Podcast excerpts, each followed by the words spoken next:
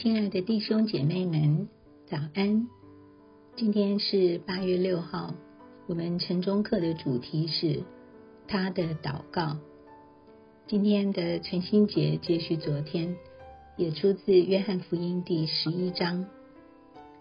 约翰福音十一章第四十一节，耶稣向天父说：“父啊，我感谢你，因为你已经听我。”有一些人似乎与上帝有着亲密的联系。当他们祷告时，整个天庭似乎都会聆听。我的岳父就是其中之一。他的祷告似乎总是如此有效。他拥有如孩子一般的信心。每当家族中有人遇到迫切的困难时，他们就会立即请他前去祷告。我相信我们在祷告中都能直接接触上帝，我们并不需要任何中介。尽管如此，一些祈祷勇士却早已活出了一种上帝所看重且乐意回应并喜悦的代祷生活。耶稣无论何时何地，都在祷告，他怀着感恩的心祷告，他祈求天父的旨意得以实现，他为特定的人祷告，甚至他在临死的那一刻也祷告。耶稣借着与天父无比亲密的关系祷告，但是耶稣有一个祷告令我心碎。就是他为所有站在拉撒路坟墓前、坟墓周围的人所做的祷告。拉撒路坟前的石头已经被挪开了。耶稣举目望天，说：“父啊，我感谢你，因为你已经听我。我也知道你常听我，但我说这话是为周围站着的众人。”叫他们信是你拆了我来。约翰福音十一章四十一和四十二节。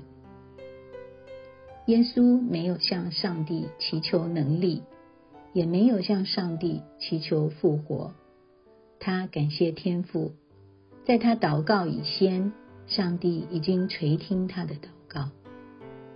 耶稣知道他的天父。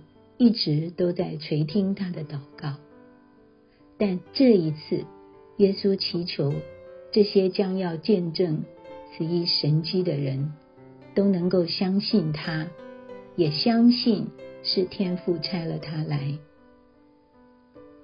犹太人有圣经，有律法和安息日，有饮食的规则可遵循，但他们却不相信。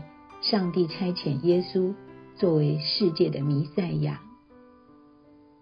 如果我们是耶稣的听众，他会为什么而祷告呢？也许他会祈求，使我们相信他的牺牲是够我们用的，好让我们可以无忧无虑的生活。也许他会祈祷。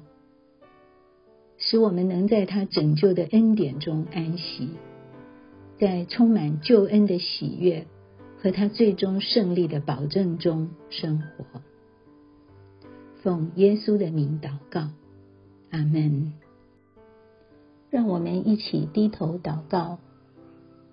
亲爱的天父上帝，谢谢您爱世人，甚至将您的独生爱子耶稣基督赐给我们。叫一切信他的不至灭亡，反得永生。亲爱的主耶稣，谢谢你道成肉身，牺牲自己，成就天父为我们预备的救赎恩典。